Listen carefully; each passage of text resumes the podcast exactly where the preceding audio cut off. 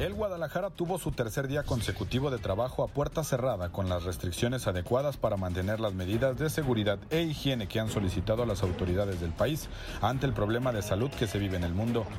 Chivas no había parado actividad, se mantuvo trabajando mientras la situación que prevalecía en la ciudad de Guadalajara y el estado de Jalisco se mantenía estable.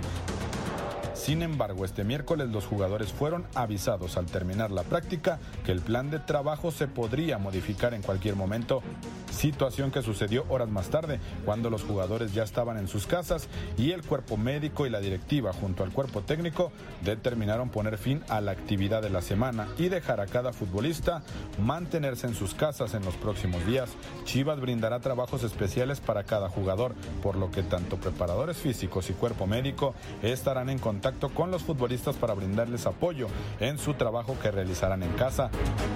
Además, los futbolistas que se han encontrado con padecimientos de influenza también serán evaluados constantemente para saber su evolución en los próximos días. Algunos futbolistas como Fernando Beltrán han presentado mejorías que incluso han compartido por sus redes sociales, por lo que estos cinco casos van por buen camino en su recuperación.